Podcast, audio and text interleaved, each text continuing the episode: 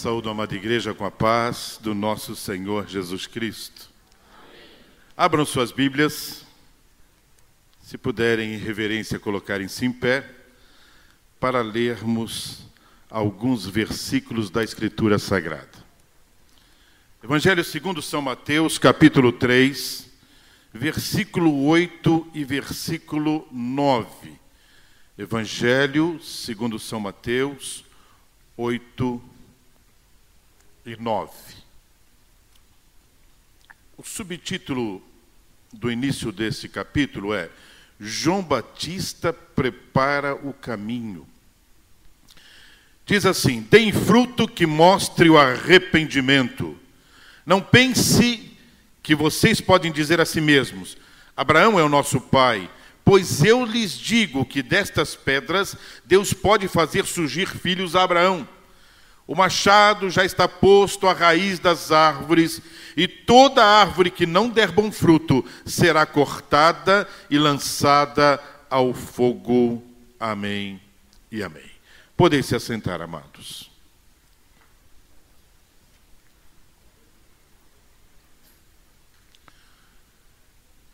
É bom poder retornar nesta igreja abençoada, né, que nos recebe com tanto carinho estivemos ali ministrando no trabalho com os obreiros, onde vimos a glória de Deus e saímos dali realmente diferentes.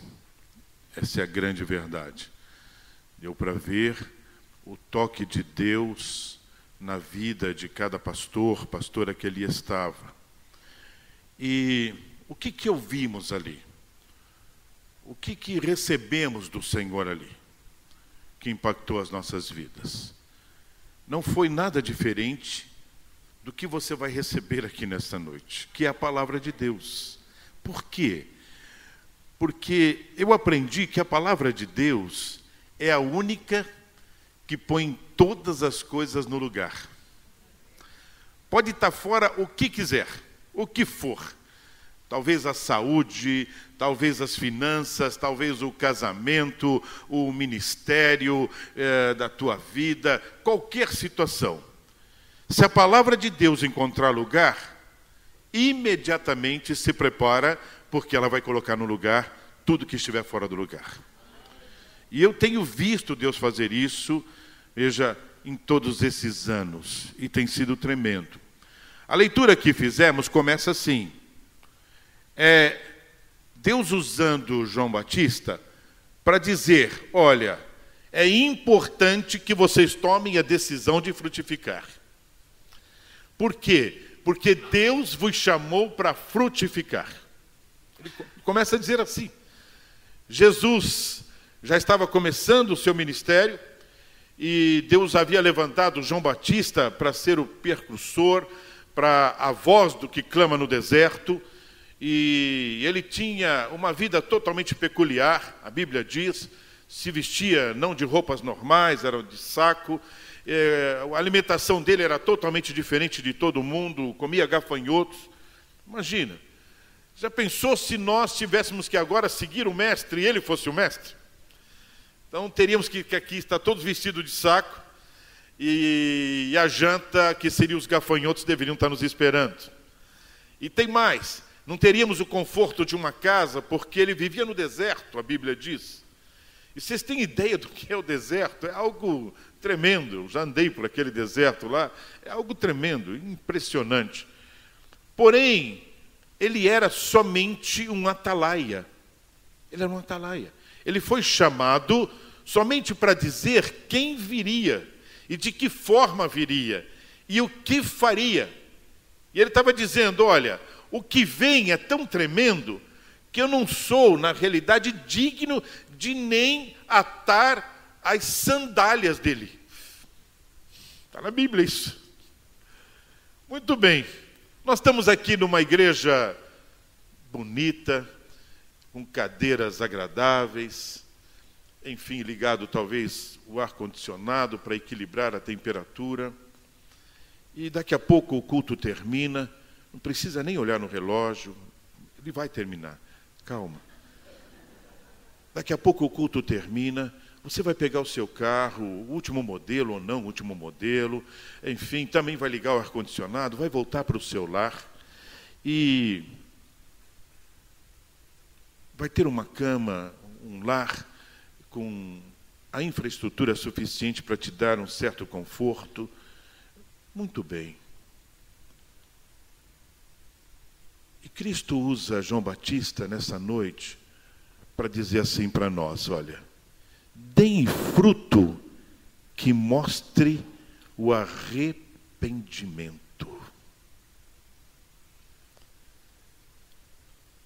Pode deixar sua Bíblia aberta aí e olhe um minuto aqui à frente. O que é que a palavra de Deus quer nos falar nesta noite? Só para vocês terem ideia.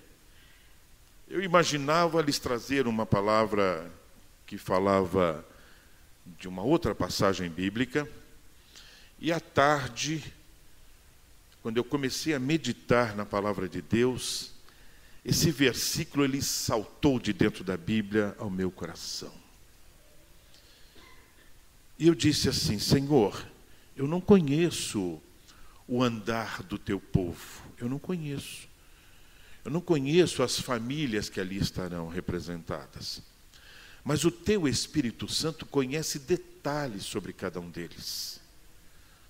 O que é, Senhor, que os teus filhos precisam nesta noite? E a palavra bradou ao meu coração. E o Espírito Santo me dizia assim: diga aos meus filhos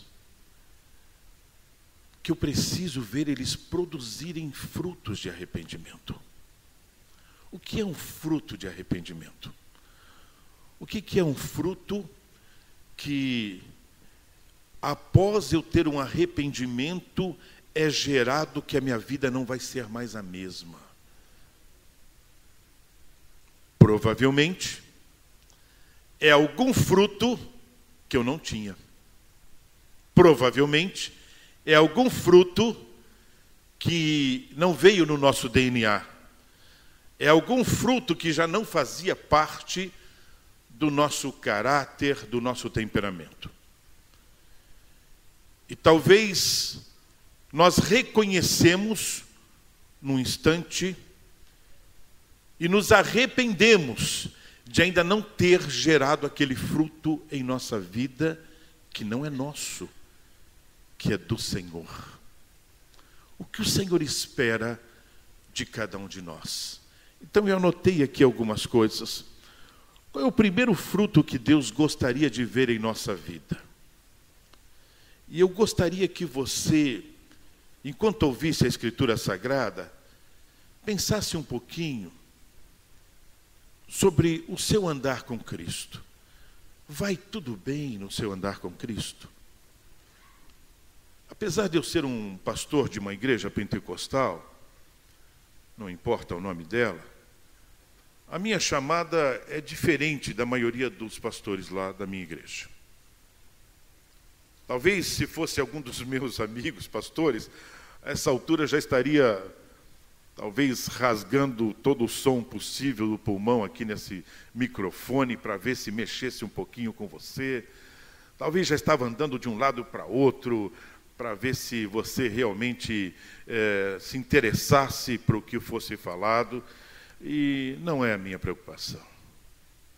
A minha preocupação é a seguinte: quando nós saímos da nossa casa em direção à igreja, que sentimento havia no teu e no meu coração em vir para cá nesta noite?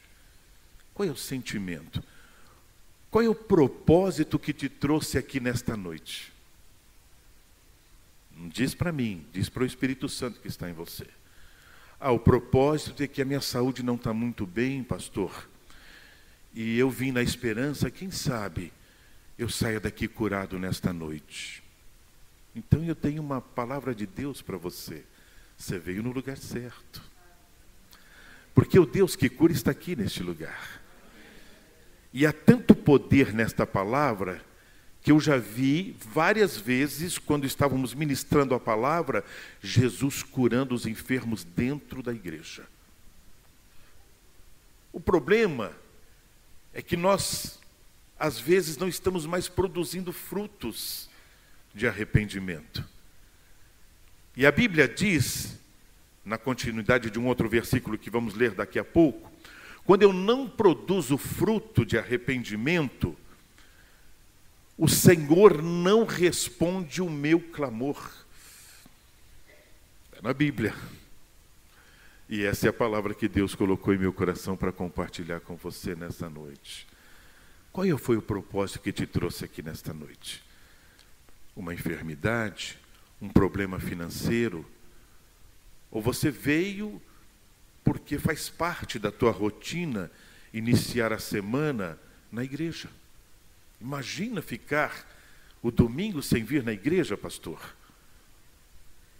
E qual é a tua ideia em como você vai sair daqui nesta noite? Qual é a tua ideia? Ah, depende. Se continuar essa mensagem, o irmão falando tão calmamente assim, talvez eu vou sair como eu entrei. Então eu tenho uma palavra também de Deus para te dizer. Como você vai sair daqui nesta noite não depende de mim. Não depende do pastor Kelso. Depende exclusivamente de você. Sabe por quê? Porque a Bíblia diz quando dois ou três se reúnem, já sai a ordem no céu, e Deus disse assim: Estou indo lá porque eu vou cumprir a minha promessa, que se tivesse dois ou três eu estaria no meio deles. Tem mais do que dois ou três aqui nesta noite que vieram adorar ao Senhor? Então já saiu a ordem no céu e o Senhor está neste lugar. A pergunta é: eu já senti o Senhor neste lugar? A pergunta é: o propósito que me trouxe aqui nesta noite é somente interesse, alguma coisa particular de atender alguma necessidade minha? Ou eu vim verdadeiramente para adorar ao Senhor? Essa é a pergunta. Se eu não adorar ao Senhor com todo o meu coração, eu não vou produzir fruto de arrependimento. E se eu não produzo fruto de arrependimento, o Senhor não vai ouvir o nosso clamor nesta noite. E isso é bíblico, isso é poderosa palavra de Deus. Se você e eu estivermos aqui nesta noite e não estivermos dispostos a dizer, Pai, o que há em mim, Senhor, o que está na minha vida, eu trouxe aqui nesta noite para te adorar, Senhor, todo o meu fôlego, Pai, todo o meu pensamento. Se não for assim, não valeu a pena ter vindo aqui nessa noite. O que é fruto de arrependimento? O primeiro fruto de arrependimento que Deus gostaria de gerar era alegria fora do natural. Esse é o primeiro. Ele começa assim. A primeira coisa que ele quer fazer na vida de cada um de nós, quando buscamos fruto de arrependimento e dizemos assim: Pai, não dá mais para viver nessa tristeza. Não dá mais para viver com altos e baixos. Uma semana estou bem, na outra não quero nem falar com ninguém, não dá mais, Senhor, para viver assim. Não dá mais para não gosto desse, gosto daquele, prefiro tal pessoa, prefiro tal louvor, prefiro isto. Não dá mais para viver assim. O arrebatamento está aí, nós não vamos ter tempo para se consertar.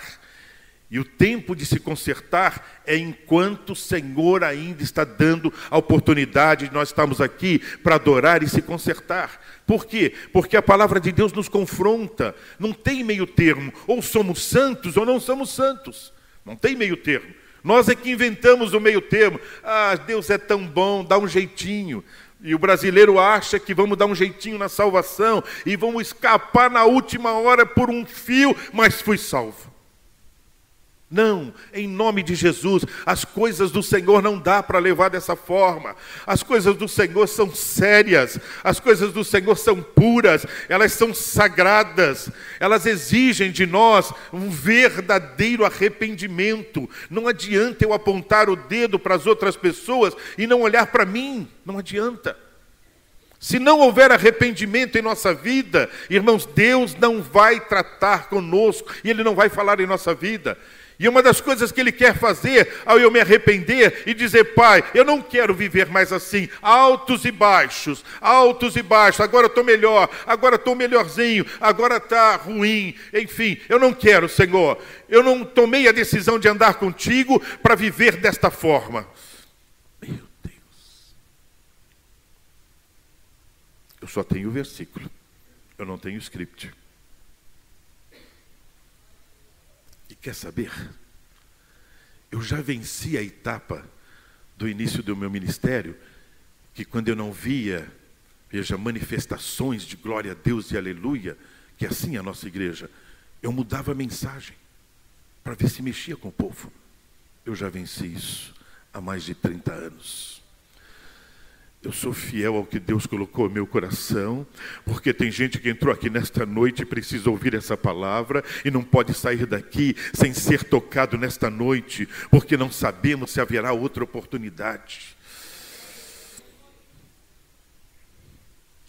O que é a alegria do Senhor? Ela é diferente da nossa alegria. A nossa alegria, você recebe a notícia de um upgrade de função e junto vem um upgrade de salário. Você fica feliz. Quanto tempo dura essa alegria? Até você gastar o dinheiro do salário novo e estar tá endividado de novo. E começar a achar que o teu salário é pequeno novamente. Sim ou não? Me ajude. Até você descobrir que agora, nessa nova posição, as tuas responsabilidades são muito maiores e você é muito mais cobrado e não está fácil se manter naquele lugar. Acabou. A alegria foi embora. Durou um pouquinho. Quer ver uma outra coisa que a gente aprende na Bíblia?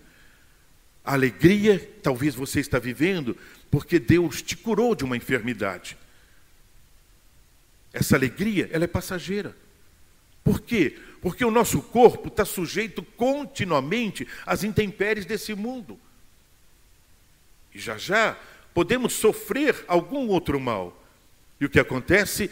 Aquela cura que eu tive, você também, você nem mais está glorificando a Deus por ela, e já esqueceu. E agora vamos estar clamando e sofrendo por um novo, uma nova enfermidade. Entenderam a importância de frutificar o arrependimento? Por quê? Porque o arrependimento ele abre o céu sobre a nossa vida. O arrependimento faz Deus mover o braço dele. O arrependimento faz você entrar na vida sobrenatural. O arrependimento muda a nossa visão. O arrependimento, nós começamos a amar quem nos odeia.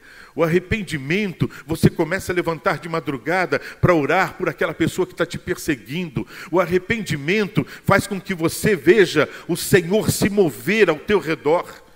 Por quê? Porque você é colocado por Deus pelo arrependimento na vida sobrenatural. E tudo que você aprendeu na universidade, tudo que você aprendeu na escola, tudo que você aprendeu com a sociedade, veja, cai tudo por terra e você começa a entender: eu quero é viver no arrependimento com meu Senhor, porque sim, eu verei a presença dEle todos os dias. Essa é a diferença.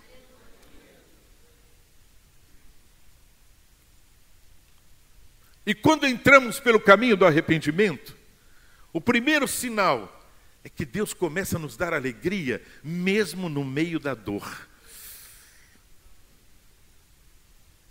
Só teve um glória a Deus só. Da minha esposa ainda. Puxa vida. Muito obrigado, meu amor. Viram só? Quando fala em sofrimento, quando fala em tristeza. A Bíblia trata isso de uma forma tão natural. Nós é que complicamos, nós é que dificultamos tudo isso. A Bíblia trata isso de uma forma tão bonita. O arrependimento é tão tremendo. Por exemplo, no início do meu ministério eu tive que me arrepender de tudo que tinham me ensinado de como teria que ser ministro. Meu Deus. O que me ensinaram, eu fui descobrindo pela Escritura Sagrada que aquilo não era ministro coisa nenhuma. Ser ministro não era aquilo. Me ensinaram que agora as pessoas iam me servir. Me ensinaram que agora, veja, eu realmente estaria sendo sustentado pela igreja. Me ensinaram essas coisas. E aí eu fui ler a Bíblia, a Bíblia começou a me dizer: não, é você que tem que sofrer pela igreja, senão você não é ministro. O ministro, ele não tem que levar sofrimento, ele tem que sofrer pelos outros. Deus. E eu tive que fazer o quê? Me arrepender de tudo aquilo. E dizer, Deus, eu me arrependo de tudo isso que eu aprendi. Eu me arrependo e isso não serve para o meu ministério. Eu quero andar com Jesus. Eu quero conhecer o Senhor. Eu quero saber quem Ele é. Eu quero ter cada vez mais amizade com o meu Salvador e saber, veja, o que Ele quer da minha vida e não viver a vida baseada em preceitos humanos. Que é assim que está a igreja nos dias atuais. Os crentes viraram robôs. É hora do culto. Liga a bateria, enfim, e vai e põe o programa 4422 e vamos, agora é a hora do culto, e vem para o culto. E aí fica olhando no relógio, masca chiclete, em vez quando olha, vê se não vê algum WhatsApp. Eu gostaria de dizer, veja, eu não conheço esse Deus que você se veio render esse tipo de culto, eu não conheço esse Deus, ele não está aqui nessa noite. Eu conheço um Deus que você está na tua casa e você lembra que é hora de ir para o culto e o teu coração salta de alegria, de dizer: Pai, eu vou estar na tua casa daqui a pouco, te adorando.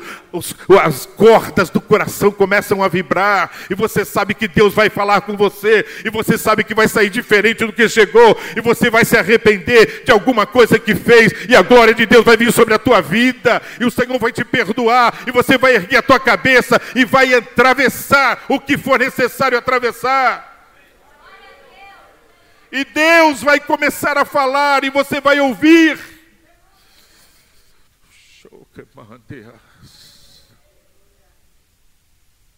Alegria do Senhor não tem nada a ver com a nossa alegria.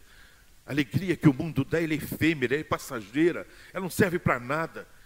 Alegria do Senhor, você está no meio da guerra, e o Senhor mantém a alegria dele sobre a tua vida. Alegria do Senhor é assim.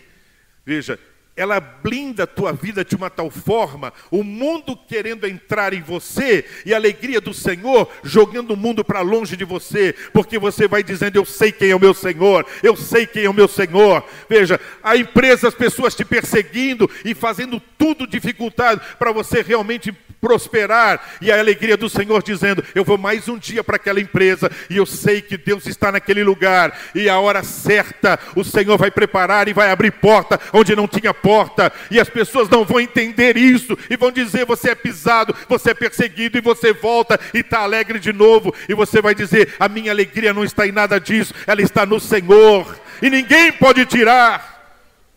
Essa é a diferença. O arrependimento de viver uma vida vazia traz novamente o fruto da alegria. Quando eu descubro que não dá para viver essa vida vazia, não dá para vir à igreja como robôs, não dá para só atender a rotina. Se eu não for, o pastor Kelso não vai me ver lá e pensar que eu estou desviado. Dois domingos sem aparecer, o que aconteceu? Não, em nome de Jesus, não dá para viver essa, essa vida de rotina. Querem ver? Estava trabalhando numa empresa em Curitiba. E alguns irmãos souberam que estávamos lá trabalhando alguns dias por semana. E uma criança de oito anos, de uma família de cristãos da igreja. Essa criança, ela ficava com uma cuidadora enquanto os pais trabalhavam. E essa cuidadora é, trazia um game que era antigo, chamado El Diablo, o Diabo. E essa criança, com oito anos, ela se tornou o maior especialista de conseguir vencer todas as etapas desse jogo. E descia ao inferno, o jogo desce ao inferno para matar o diabo lá no inferno. E ele era o maior especialista com oito anos. Uma legião de demônios tomou conta desta criança, de oito anos.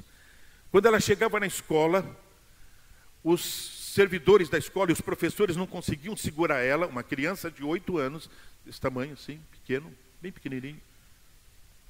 E homens fortes não conseguiam segurar ela. Ela pegava as outras crianças e subia em cima das crianças e chutava o rosto das crianças até arrancar sangue. e os pais já não sabiam mais o que fazer. E as pessoas oravam e a legião de demônios não ia embora e a situação era grave. Eu estou explicando isso e usando esse exemplo para os irmãos entenderem o seguinte: quando eu não produzo fruto de arrependimento, eu não estou pronto para ser usado por Deus. Aí a gente vai fazer aquelas saídas espetaculares. A pessoa diz: Ó, oh, precisava orar pelo endemoniado. Ah, eu vou buscar o Senhor, eu vou jejuar. Veja, as saídas espetaculares. Na realidade, eu estou dizendo assim: isso não é para mim, isso é para outro. Muito bem. E se você souber que o arrebatamento é agora no final do culto, o que você vai dizer? Que o arrebatamento também não é para você. Entenderam? Se eu não produzir fruto de arrependimento, o Senhor não pode nos usar. Por quê? Porque não há nada em nós que o Senhor possa usar, a não ser quando Ele coloca os frutos dele em nós. Meu Deus, eu não tenho script. Estou abrindo a boca e dizendo: Deus, fala a esse teu povo, porque ele é teu, tu compraste. Se não houver fruto de arrependimento, o que, que Deus tem para usar em nós? Nada. Nós somos pessoas difíceis trato, às vezes nós somos pessoas esquisitas. E assim, começa a olhar para você mesmo. Eu falo isso às vezes para mim, meu Deus, como é que minha esposa consegue me amar? É isso mesmo. Às vezes teimosos, pessoas de difícil trato, guardamos rancor, preparamos vingança. Como é que Deus pode usar isso que está dentro de nós? O nosso amor é assim, ó, é interesseiro. Se a minha esposa fizer, então eu faço para ela. Será que só eu sou assim?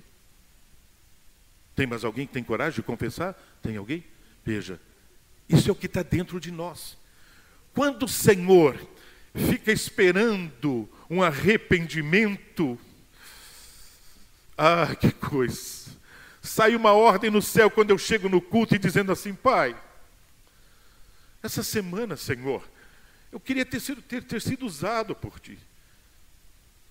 Mas eu não dei tempo para Te me usar. Eu estou tão desesperado atrás de correndo do dinheiro, das finanças, da manutenção da família, que eu não tive tempo, Senhor. Então, Senhor, Tu pode me perdoar, porque não é para isso que Tu me chamaste. Eu expliquei para os obreiros hoje lá. A tradução no original, buscai primeiro o reino de Deus, é assim, ó, buscai a vontade do Senhor com a sua justiça, porque não temos. Eu não tenho a vontade do Senhor na minha, a minha vontade é o oposto da vontade de Deus. Ou tem alguém aqui que a tua vontade é exatamente igual de Deus? Se tem, por favor, pegue esse microfone e vem aqui me ensinar, meu irmão, que eu preciso aprender. Porque a nossa vontade é oposta à vontade de Deus. A vontade de Deus é que a gente levante de madrugada, veja, para falar com Ele. E é normal isso? É facinho fazer isso? A nossa vontade é dormir. E ainda reclamar se você tem dificuldade para dormir. Meu Deus, que dificuldade para dormir. É Deus falando com a gente, tirou o sono e dizendo: então, filho, que tal nós conversarmos? E nós somos tão duros de coração que às vezes ficamos rolando de um lado para o outro e não temos coragem de escorregar de joelhos e dizer: Pai, eis-me aqui, Senhor, eu estou arrependido e quero dar o melhor do meu sono para ti nesta madrugada, Senhor. Então, falando contigo, ouvindo a tua voz, se prepara, porque se você e eu fizermos isto, a glória de Deus vai descer sobre o teu quarto, sobre a tua casa, e quando você levantar de manhã no outro dia, o dia vai ser diferente do que você viveu até agora. Eu sei o que eu estou ministrando, eu sou testemunha do que eu estou pregando.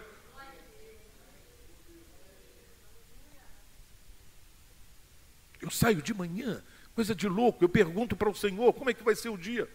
Eu pergunto para Ele então, Senhor, no carro ainda, estou na garagem, ligando o carro e já dizendo: Então, Jesus, como é que vai ser o dia? Ah, que coisa tremenda. E ele começa a falar como vai ser o dia. Eu sei se ele vai trazer algum enfermo para orar. Eu sei se ele vai trazer alguma pessoa para me falar do nome dele. É algo tremendo, é impressionante. E eu não sou em nada melhor do que ninguém que está aqui nessa noite talvez até muito pior. mas eu tenho procurado me arrepender e dizer, Pai, eu não posso viver com o que eu penso que é virtude, porque as minhas virtudes não servem para nada. Pai, eu tenho que aprender a viver com as tuas virtudes, e a virtude do Senhor é o gozo e a alegria. Ele quer dar alegria ao seu povo. O mundo tem que olhar para nós na época de crise e ver a alegria do Senhor no teu rosto, ver a alegria do Senhor na tua, na tua voz, e não seja chega de manhã, é, mas o Cristo me acabando tal. E que culto que você foi, meu irmão, no domingo? Ah, mas segunda é segunda, pastor. É, mas domingo é domingo. Domingo você estava se arrependendo lá no culto e dizendo, pai, essa semana vai ser diferente. Essa semana eu vou andar contigo. Essa semana eu não vou sair da tua presença. Essa semana, Senhor, se precisar me arrepender, eu vou me arrepender logo. Não vou esperar outro culto, não. Eu vou me arrepender no carro, eu vou me arrepender no trânsito, eu vou me arrepender com a minha esposa, eu vou me arrepender com meus filhos. Pai, porque eu quero frutificar os teus frutos na minha vida, para que o mundo possa se alimentar em mim. Os frutos não é para você, é para o mundo. O mundo quer ver alegria em nós, porque não existe alegria no mundo. A alegria do mundo é tão efêmera que não existe. São relampejos de alegria. O único povo que pode ser alegre somos nós. E às vezes nós usamos o WhatsApp para descarregar um monte de angústia. Ore por mim, que essa semana vai ser terrível. Já está profetizando essa semana. Só falta dizer assim: ó, o diabo vai me pôr para longe, vai me pôr para correr. E a minha Bíblia diz que é eu que tenho que pôr o diabo para correr. É o oposto.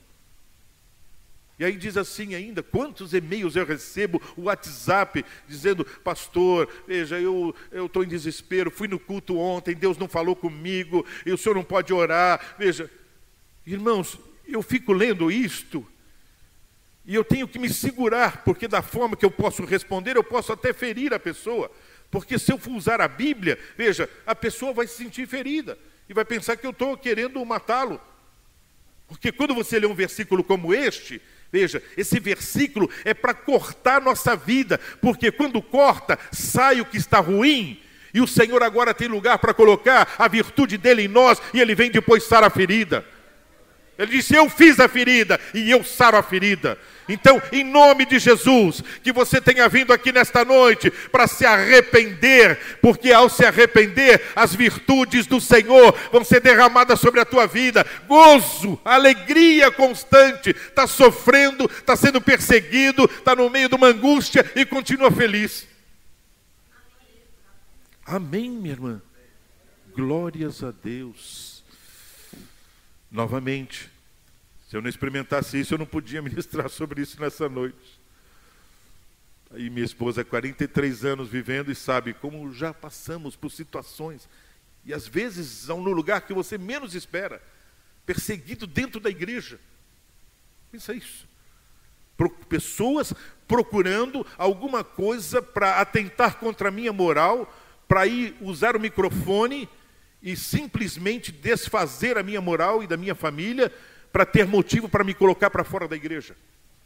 Querem saber por quê? Porque eu trazia os pedintes para o culto e punha os pedintes nas cadeiras preferenciais na igreja sede. E aí os advogados, arquitetos, engenheiros, professores, enfim, veja, aquele cheiro horrível daqueles pedintes lá, pastor Daniel, onde já se viu, a igreja não era lugar para trazer essas pessoas. Então me diga onde eu levo eles. Conta para mim onde eu levo eles. Me responde então onde eu vou levá-los. Vou levá-los para a cadeia? Eu vou levá-los para a polícia? Eu vou levá-los então de volta para debaixo da ponte? Para onde eu levo eles? Eu não conheço lugar melhor do que trazer do que na casa do Pai, porque eles vão entrar cheio de pecado, vão entrar cheio e mal cheirosos e vão sair com o cheiro de Cristo e vão sair debaixo da alegria do Senhor. Eu não conheço lugar melhor. Eu dava banho neles, porque às vezes não dava nem para levar eles lá para o culto. Os homens nós levávamos, dávamos banho, chegava a tirar é, fezes que já estava seca nas pernas e raspava com uma bucha para poder tirar. Dava roupa, comida e levava para o culto. E quando chegava na hora, apelo, na hora do apelo, estava lá no meio deles, chorando e abraçado com eles, e eles recebendo a Cristo como Senhor, e Deus mudando a vida. Alguns depois já vindo dizer: Já estou trabalhando, pastor. E aí daqui a pouco trazer: Olha, esse é o primeiro dinheiro que eu já pus na poupança, já aluguei uma casa e já tô, tenho um lugar para morar. E eu glorificando ao Senhor e vendo Deus trabalhar. Enquanto isso, as pessoas iam lá por ordem, veja, da alta sociedade da igreja, mandava tirar os registros do banheiro para a gente não poder dar mais banho neles. Igreja. Bem-vindo, bem-vindo à igreja. Welcome to the church. Bem-vindo. E quer saber o que Deus fez? Quer saber o que Deus fez? Aí eu fui orar de madrugada um dia e disse, pai, é, Está muito difícil essa situação. É para continuar esse trabalho, essa obra. Continua esse trabalho. Paro. O que eu faço, Senhor? Eu não sei vencer isso. Eu não sei, Senhor, mudar essa situação. Só a tua mão pode fazer isso. Deus me deu uma estratégia. Deus disse assim: você vai fazer o seguinte você vai pegar todos esses novos convertidos que eu estou salvando na minha igreja, que era assim, a gente ia para as favelas antes do culto e enchia os carros e traziam todos eles para a igreja. Tudo bem?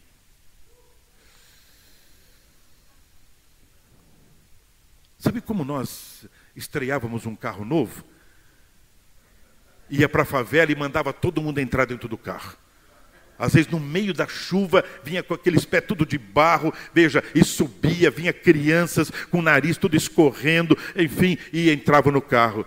E eu dizendo assim: pode entrar, porque vocês vão voltar e vão voltar diferente do que estão entrando nesse carro eu já profetizava a salvação deles quando eu pegava eles na favela, e Deus começou a salvar, salvar, salvar. Num ano, teve mais de 587 almas convertidas, num ano, num ano. Aí sabe o que Deus começou a fazer? Preparar esses novos convertidos para eles começarem a ir para o evangelismo, para eles começarem a pregar, para eles começarem a ministrar. E os crentes que estavam lá na igreja sede e que não queriam nem mais que a gente fosse lá, e eles disseram: é, é agora virou uma congregação dentro da congregação. Olha só. E o que eles tiveram que tomar decisão? Ou eles se entregavam para Jesus, tudo bem? Ô oh, pastor, o que, que o senhor está falando? Eu estou na igreja há 30 anos. De que adianta estar na igreja há 30 anos e não produzir frutos de arrependimento?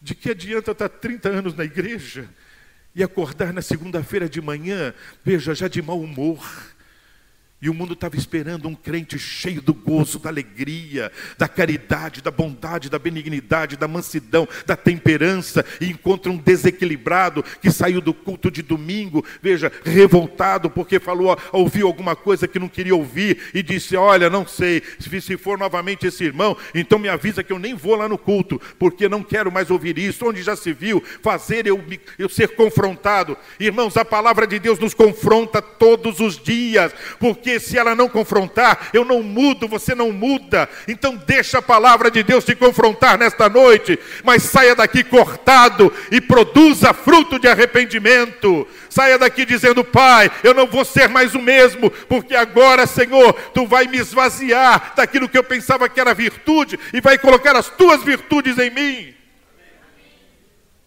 Dá para viver nos dias de hoje, dá para viver sem longanimidade. Eu não tenho isso. Eu não tenho isso.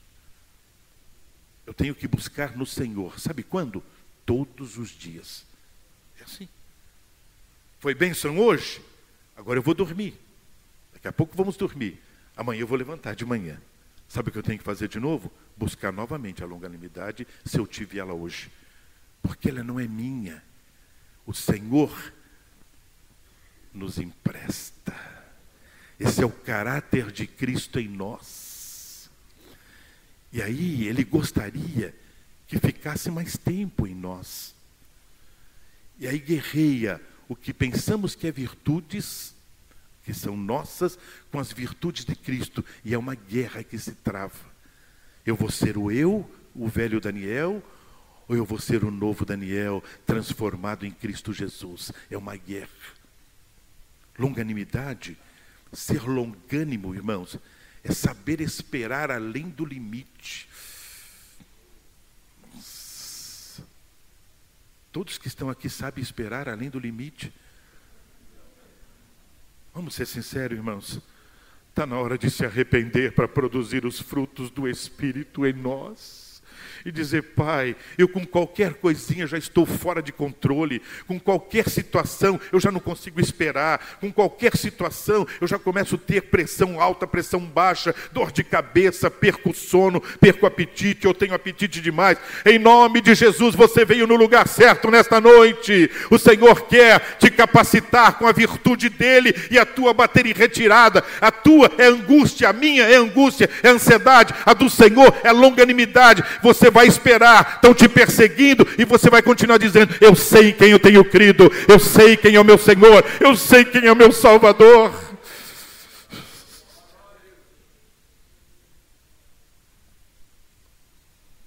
Quando eu fui perseguido pelos skinheads lá na Alemanha, na cidade de Leipzig, voltando do culto ar livre, umas duas e pouco da manhã. E quando eu vi aqueles jovens todos drogados, quase 25 a 30, não sei o número exato, veja, gritando em alemão: esses nós vamos matar, esse nós vamos matar, debaixo de um túnel, atravessando uma avenida, voltando de um culto ar livre. Um engenheiro da empresa aqui no Brasil estava comigo, eu estava lá treinando ele na, na, na matriz na Alemanha e aquela situação não tinha para onde correr, e ele começou a dizer: O que vamos fazer, Daniel? O que vamos fazer? Eu disse: Sabe o que vamos fazer? Nós vamos clamar ao Senhor agora. Mas ele não era crente, não era crente. Veja, não era. Aí agarrou aqui no ilhós da minha calça, já viu isso? Uma criança a proteção do pai, veja, agarrou no ilhós da minha calça, que ele quis correr, eu disse, não adianta correr, eles vão te cercar lá por cima. Veja, e aí ele disse, então, o que é que você vai fazer? Já não era mais ele. Eu disse, eu não vou fazer nada, mas o meu Senhor vai fazer algo. E vocês viram, eu já contei aqui, eu estendi a Bíblia e comecei a gritar em alemão: Jesus ist lieb, Jesus é vivo, das Esteria, ele está aqui. E comecei a gritar: Jesus ist lieb, das Esteria. E eles vinham vindo, quase que já correndo, quando estávamos quase já no meio do corredor. Veja, e eu gritando com a Bíblia levantada, o chefe deles gritou para o parem. Eles pararam, nós também paramos. E ele disse assim: Nós não vamos poder com eles, eles são muitos, deixa eles passar, porque nós não vamos poder com eles. E eu fui dando glórias a Deus e passando no meio deles. Ei, produza frutos de arrependimento, que o Senhor não te deixará.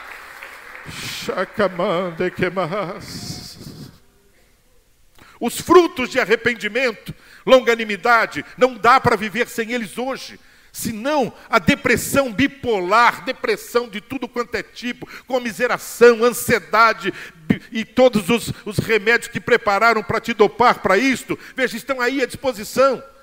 Tarja preta aí à disposição, hoje quase todo mundo já pode ter acesso a isso. Vejam só, o que você prefere? Tomar remédios tarja preta para dar a sensação que está tudo bem? Ou ser sarado por completo de toda e qualquer ansiedade, angústia, depressão, porque Jesus não te dá remédio, ele te dá um curédio, ele vai curar a tua vida, ele vai sarar a tua vida por completo. Então, em nome de Jesus, liberte-se de toda depressão, mas arrependa-se de como você está vivendo e diz: Pai, frutifica em mim, Senhor, a tua longanimidade, Senhor, porque eu vou saber esperar sem angústia e ainda vou estar feliz e alegria, Senhor, tua será minha alegria por onde eu andar. Deixa o Senhor frutificar a longanimidade na tua vida nesta noite. E você vai chegar na tua casa e pegar os remédios tarja preta e jogar tudo no lixo. E vai glorificar ao Senhor e vai dizer: vai ser uma noite depois de tantas que eu vou dormir em paz, porque o meu Senhor derramou em mim a virtude de longanimidade e a depressão bateu em retirada. Eu creio no que eu estou pregando nesta noite. Se você quiser e você aceitar e tomar a decisão e dizer, sim, eu também acredito no poder da virtude do Espírito de Deus na minha vida. Enquanto você começar a acreditar, sentado ainda no teu banco, você já vai ser sarado em nome de Jesus, já vai ser sarada em nome de Jesus.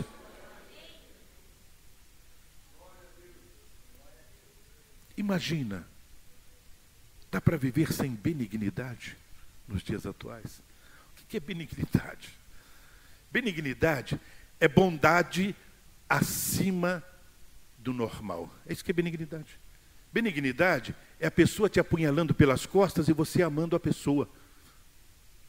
Alguém aqui consegue isso naturalmente? Me ensina então, por favor. Porque eu só tenho isto quando Deus ouve o meu arrependimento porque eu não tive benignidade com alguém que me perseguia e desejei a morte daquela pessoa ou a vingança para aquela pessoa, mas eu me arrependi.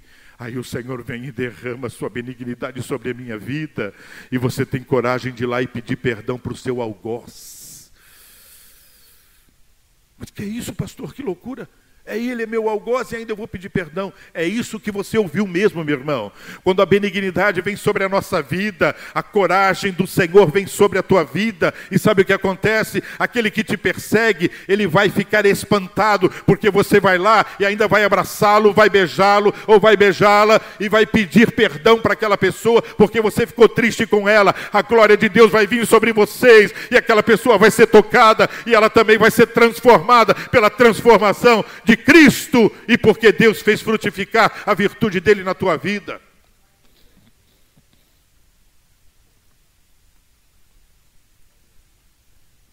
Fé.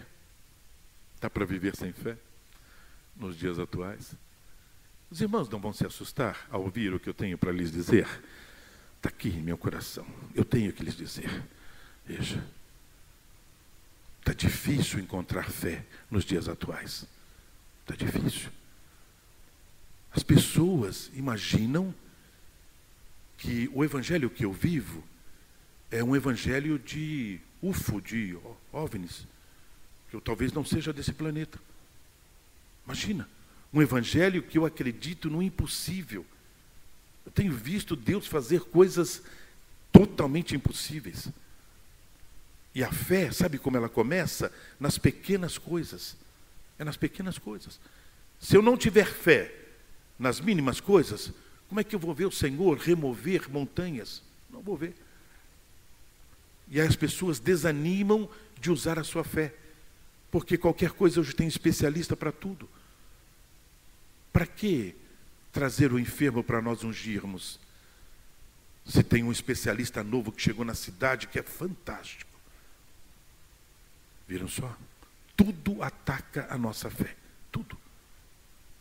Cheguei em casa, um tempo atrás, com uma, um agudo ataque de cólica de rim, e eu rolava no chão de dor, e os meus filhos chegaram quando viram aquilo, nunca tinham me visto, daquela forma, nunca tinham me visto, eu urrava de dor.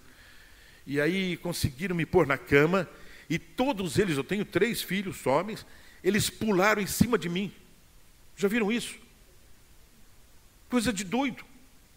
Eles pularam em cima de mim e começaram a dizer: Jesus, tu está nesta casa, tu vai curar o nosso pai, tu vai curar o nosso pai, então cura nosso pai, toca ele. Eu não terminei de ouvir a oração, irmãos.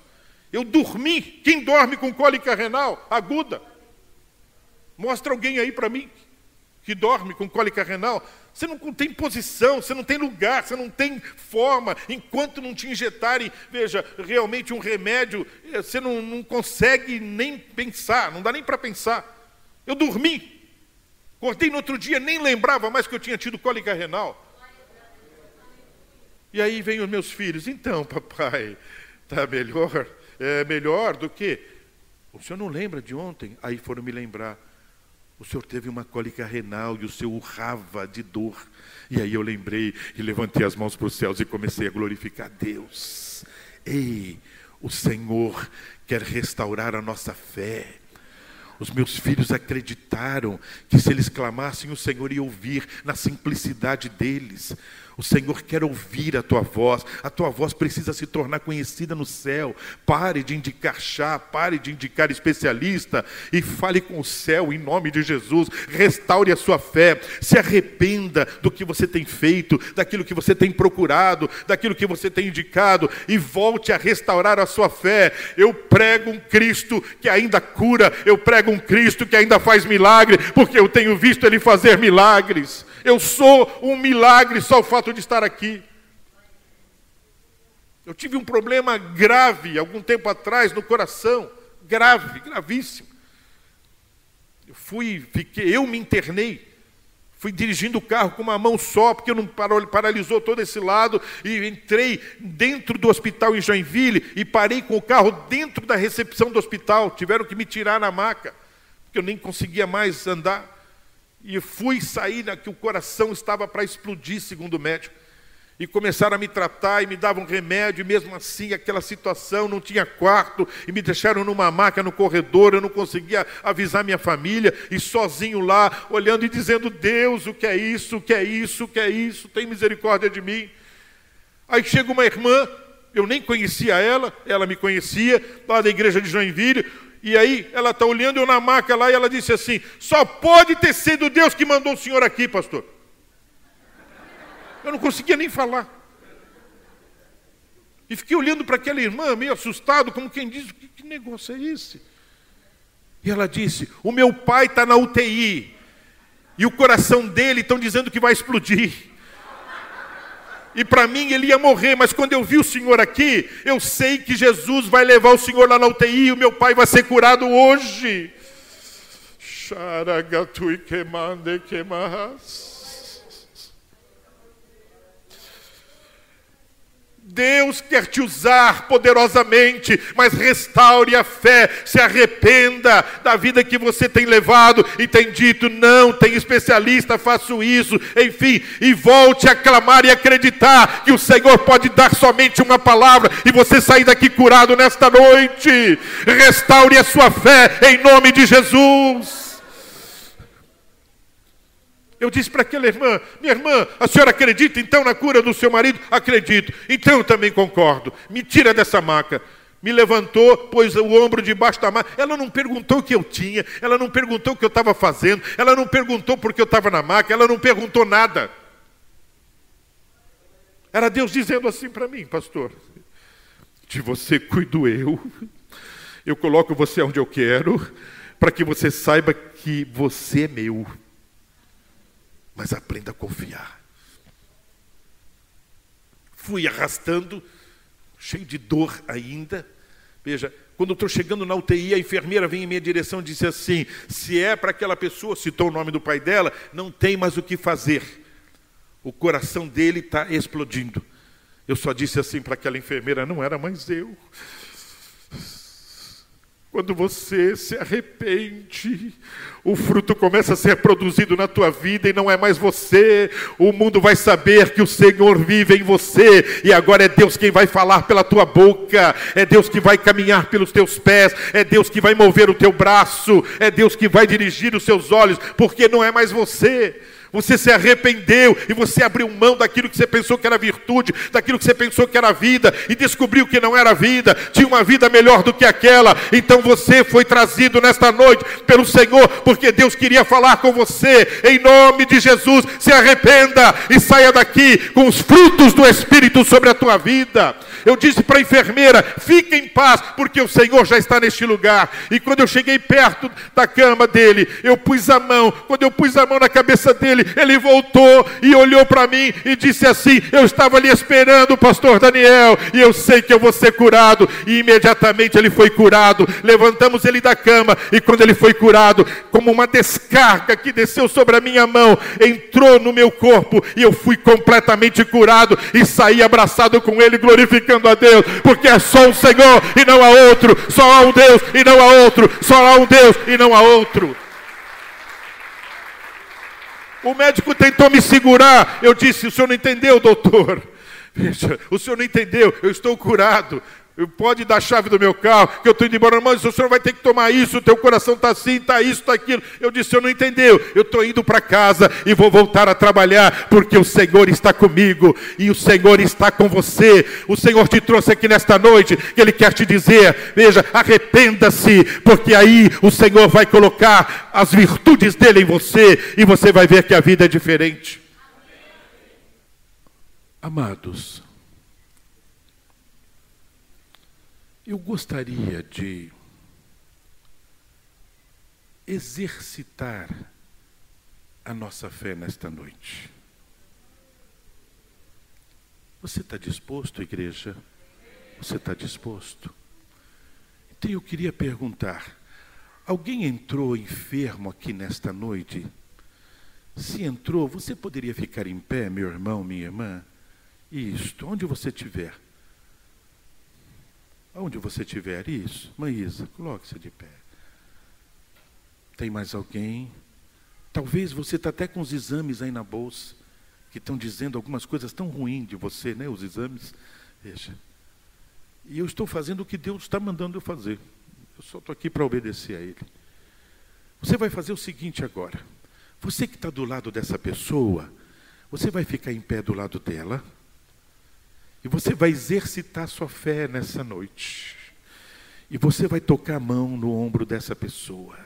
Irmãos, não existe regras. Eu estou fazendo o que Deus está me orientando. É só isto. Então, a pessoa que estiver do lado dessa que estava enferma, vai lá e toque o ombro dessa pessoa. Eu queria que mais um irmão ou irmã viesse ali e tocasse o ombro da irmã Isa. Isso. Vai lá, filha. Isso. Isso.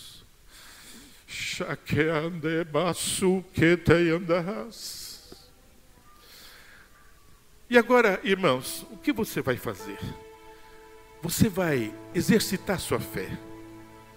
Você não está aqui por acaso, você está aqui porque você entregou tua vida para Jesus.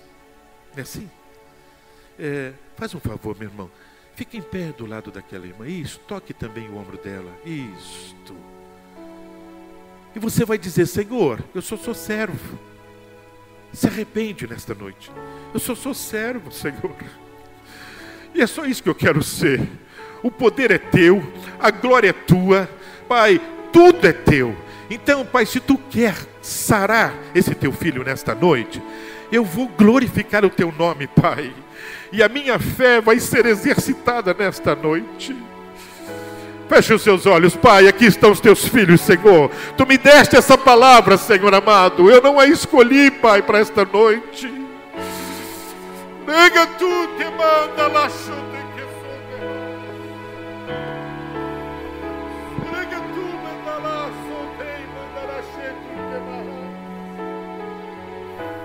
Arada e assunte manda que suta que Deus, nós nos arrependemos, Senhor, nesta noite, por não estar vivendo debaixo das virtudes gloriosas do Teu Espírito que estão à disposição de cada um dos teus filhos, Senhor. Nós nos arrependemos nesta noite, Pai, de indicar especialistas para diferentes problemas.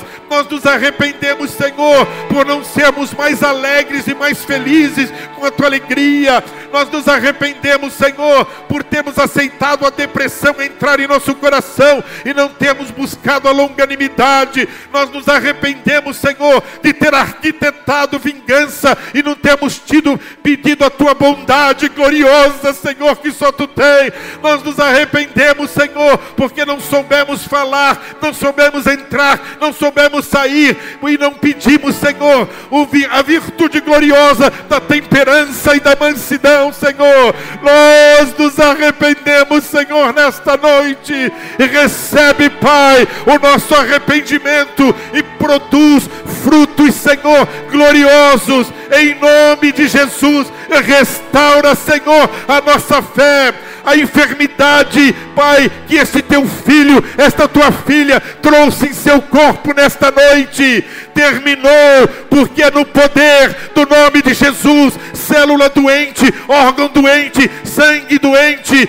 ossos doente, Pai, em nome de Jesus, em nome de Jesus, em nome de Jesus, e para a tua glória, nós nos arrependemos, Pai, e é nesta noite exercitamos a fé, Pai, em nome de Jesus, restaura nossa fé e sara estas enfermidades para a glória do teu nome, para a glória do teu nome, para a glória do teu nome, ó oh Pai, em nome de Jesus, em nome de Jesus, em nome de Jesus, em nome de Jesus, em nome de Jesus, para a tua glória, Senhor, já te agradecemos, Senhor. Você pode dar um abraço nesse irmão que você orou por ele. Se quiser beijo e restaure a sua fé. E você vai contar o testemunho do que Deus fez na tua vida nesta noite, e você vai dizer para esses irmãos que colocaram a mão no seu ombro, veja, do milagre que Deus atendeu os rogos, porque nós nos arrependemos nesta noite e dissemos, Pai, eu não quero mais viver assim. Eu não quero viver mais, Senhor, com o que eu pensava que era virtude, mas eu quero viver com as tuas virtudes.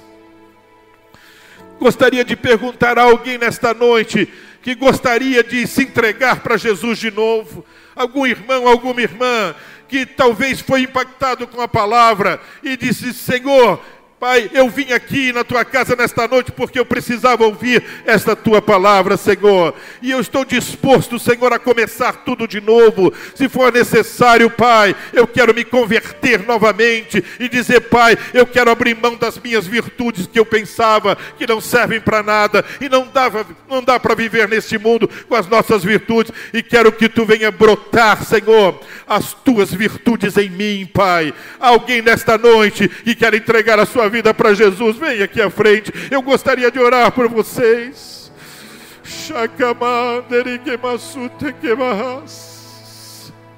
Há mais alguém nesta noite? Coloque-se de pé, igreja. Há mais alguém nesta noite?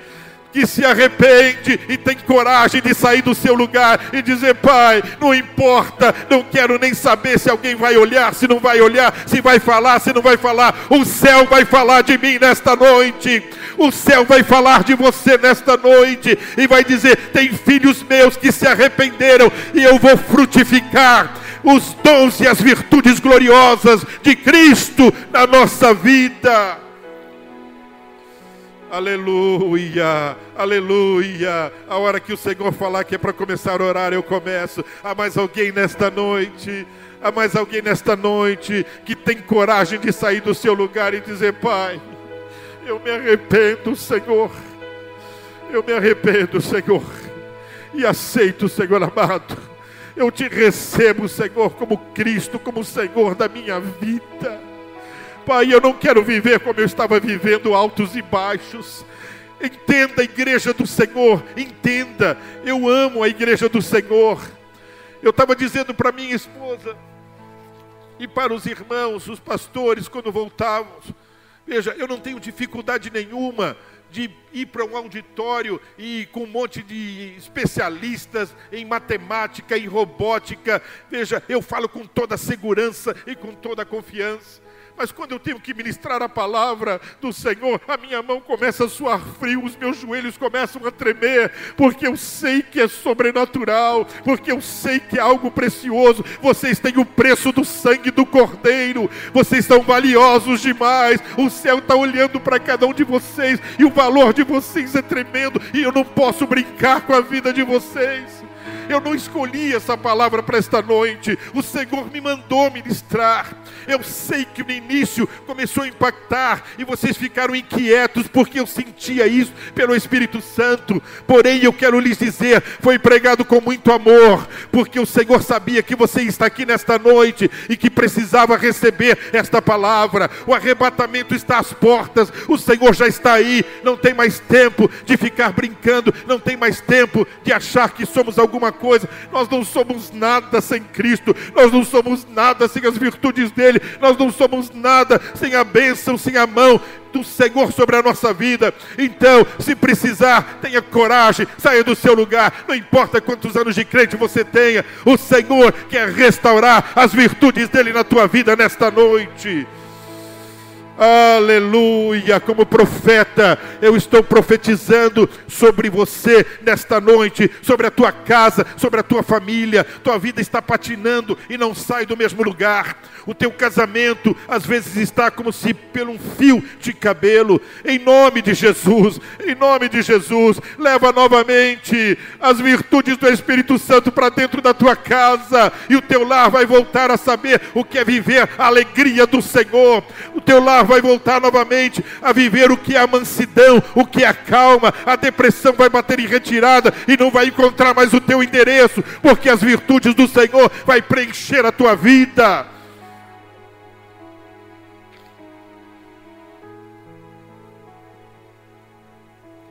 Há mais alguém nesta noite? Há mais alguém? Eu queria convidar os jovens que aqui estão na igreja. Jovem, você não gostaria de sair do seu lugar e vir aqui à frente? Eu gostaria de orar por você nessa noite. Eu sei o que você enfrenta no dia a dia. Eu sei como você foi jovem. Eu sei os desafios que você tem na escola, os desafios que você tem na tua própria casa, no meio da família. Então, saia do seu lugar e venha aqui, nós vamos orar com você. O versículo diz assim: que o Senhor está esperando o arrependimento, porque quando ele ver o arrependimento, imediatamente vai produzir frutos. O fato de você sair do seu lugar, que bom, filhos, que vocês vieram. Você vai estar dizendo assim: é, Deus, é verdade, eu muitas vezes não tenho tido força nem para falar de Jesus, às vezes, meus amigos lá da faculdade ou do colégio. Isso é um sinal, é Deus te dizendo: se você não está tendo força para ser luz onde eu te coloquei, é porque você tem que se arrepender. Ao se arrepender, o Senhor vai produzir, gerar frutos na tua vida. E você vai voltar para a faculdade, e você vai ter ousadia a ousadia vai restaurar a tua vida e você vai ter convicção e as pessoas, os teus amigos, os teus colegas vão dizer: o que, que aconteceu? Até a tua conversa mudou. Até o que você falava, você não tem falado mais, e você vai dizer: é que eu me arrependi da vida que eu estava vivendo, e o Senhor agora produziu frutos dele em mim, e agora eu tenho prazer é de falar do meu Cristo, e não mais de games, não mais de soluções, não mais disso, mas eu tenho agora, eu fui chamado para falar do meu Jesus e do que o céu te espera, e do que o céu me espera. Feche os seus olhos. Pai, Aqui estão os teus filhos, Senhor. Tu os tocaste, Senhor.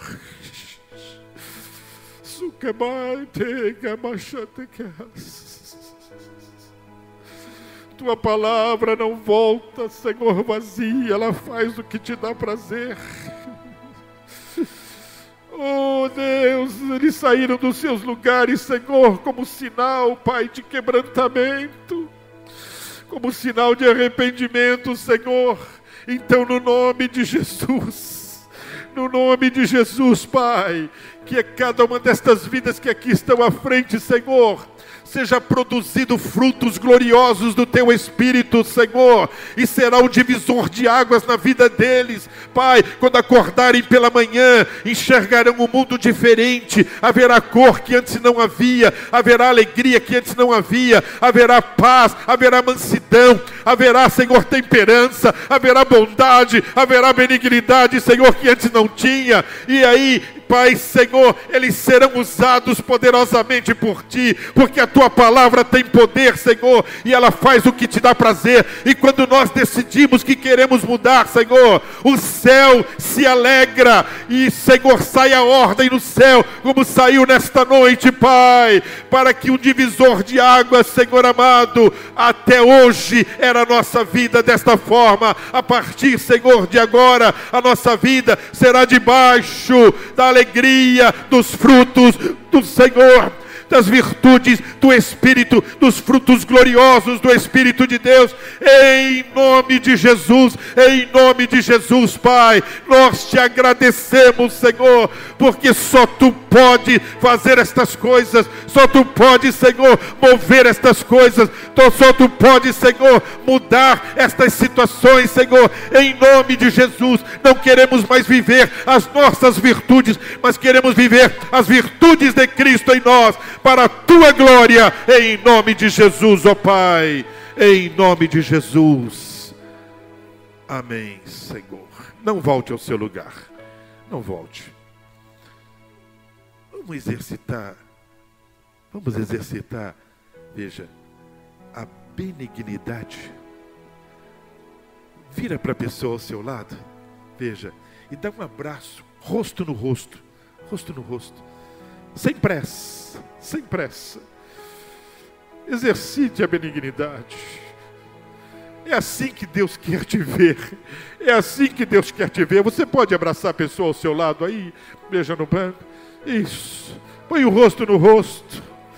Isto, sem pressa exercite a benignidade que não é nossa. A gente é cheio de dedos para isto, para aquilo, não dá, mas essa pessoa, a pessoa que Deus colocou do teu lado, é a pessoa para você exercitar a benignidade, o fruto do Espírito. É ela que o Senhor quer ver você amando sob não importa a circunstância, não importa as condições, porque não é o teu amor, é o amor de Deus em você.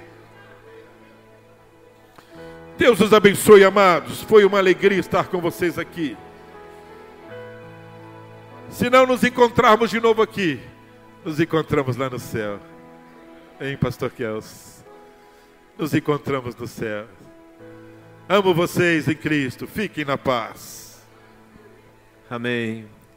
Pode voltar para os seus lugares. Continue em pé, por gentileza. Mas eu queria terminar essa reunião de uma outra forma. Talvez como nós nunca nunca terminamos. Quando aquele filho pródigo chegou diante do pai, depois que ele gastou tudo que ele tinha, ele chega diante do pai e fala: Pai, pequei contra o céu e diante de ti. Arrependimento. Mas o fruto do arrependimento foi: trata-me como um dos seus trabalhadores humildade, quebrantamento. E às vezes nós esquecemos que o nosso pecado só pode ser perdoado se houver arrependimento. A única coisa que cancela o pecado é o arrependimento. De ter falado demais, de ter falado de menos, de ter agido com, com estupidez, com grosseria de ter ido onde não deveríamos ir, ou não ter ido onde nós deveríamos ir, e assim por diante, no nosso relacionamento familiar, conjugal, de pai para filho, de filho para pai, no emprego. Quem sabe tocamos onde não deveríamos tocar, e aí o fruto não aparece. E a gente começa a sentir seco, como uma árvore seca como aquela figueira que Jesus foi procurar fruto e não tinha fruto. E ela secou.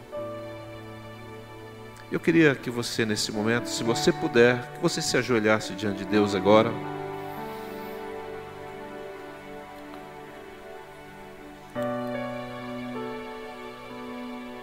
E você se arrependesse diante de Deus. Será que se Jesus chegasse diante de você e de mim agora, ele encontraria algum figo, algum fruto? Mas aquela árvore só tinha folhas. E uma árvore com folhas não serve para alimentar ninguém. O mundo está querendo se alimentar. E o único alimento que o mundo tem é o fruto que nós produzimos como árvores ou ramos da videira nesse lugar, nesse mundo. E o Espírito me mostra que o mundo está olhando para alguns de nós e não acha nada a não ser folhas, não tem fruto mais. Porque não tem permitido que o Espírito de Deus mova de uma forma nova. Só o arrependimento pode fazer isso. Fale com o Senhor agora enquanto os instrumentos tocam. É você com Deus agora. Deixe o Espírito Santo te tocar. Quem sabe você chegou aqui dizendo: Faz tanto tempo que eu não sinto a presença do Espírito se movendo em mim. Chegou a hora dele voltar a se mover em você e diga: Me arrependo, Senhor. Pai, eu pequei contra o céu e diante do Senhor. Me trata como um dos teus trabalhadores, Senhor eu me quebranto diante de Ti. Toda a justiça própria, toda a culpa que eu lancei sobre as pessoas, Senhor, eu assumo o meu pecado, o meu erro, a minha frieza, o meu distanciamento, a minha racionalidade. As palavras que eu falei não deveria falar, as atitudes erradas, os lugares que eu fui, aquilo que eu comi, bebi, ingeri que não deveria ter feito, aquilo que eu vi, que depositei os meus olhos que eu não deveria ter visto, aquilo que eu ouvi e não deveria ter ouvido porque estava no lugar errado. Aí o fruto começa a brotar: amor, alegria, paz, longanimidade, benignidade, bondade, fidelidade, mansidão, domínio próprio.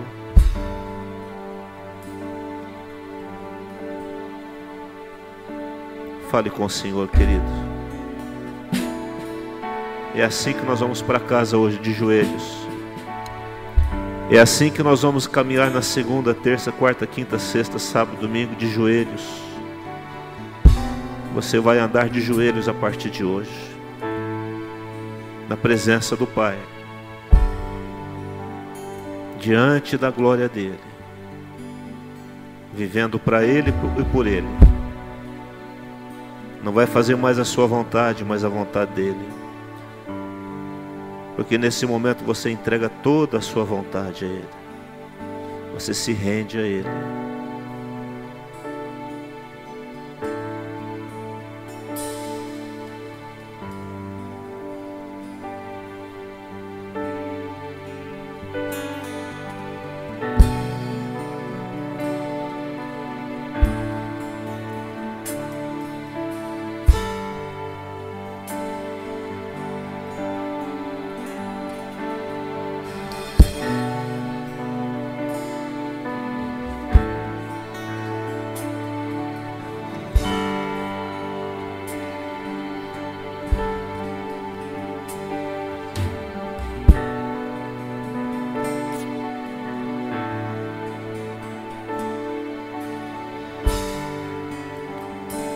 O Senhor é o Deus que perdoa todas as nossas iniquidades. E Ele sara todas as nossas enfermidades. Ele nos redime da cova. E a nossa mocidade se renova como a da águia. O Senhor libera o seu perdão sobre nós. O seu sangue nos lava de todo pecado. Ele nos purifica para a frutificação. Ele limpa os ramos ruins e secos para que os frutos venham. E que venham os frutos, e frutos que permaneçam. Frutos que permaneçam. Porque tudo que você falar, vai falar segundo a direção do Espírito. Tudo que você fizer, vai fazer debaixo da direção do Espírito. E os frutos virão frutos permanentes. Obrigado, Deus, por essa noite. E é assim, Senhor, que terminamos esse culto a Ti, de joelhos. E vamos caminhar de joelhos cada dia para a eternidade. Que a graça do Senhor, o amor de Deus Pai, a comunhão do Espírito Santo, seja sobre a sua vida, sua família, lá no seu trabalho, na escola, onde você estiver. O Senhor é contigo. Em nome de Jesus, a sua casa, a sua família é uma bênção. A sua família é uma bênção. E tudo aquilo que entrou ali que não vem do Senhor está saindo agora para nunca mais voltar. Ele limpa a sua casa. Ele limpa os ares da sua casa. E a sua casa vai brilhar tanto que muitas vidas virão ali para serem abençoadas pelo Senhor através da sua casa, da sua família. Em nome de Jesus. Amém e amém. Deus abençoe você em nome de Jesus. Dê um abraço na pessoa que está ao seu lado e diga assim: Você é uma bênção de Deus, você é uma árvore frutífera em nome de Jesus.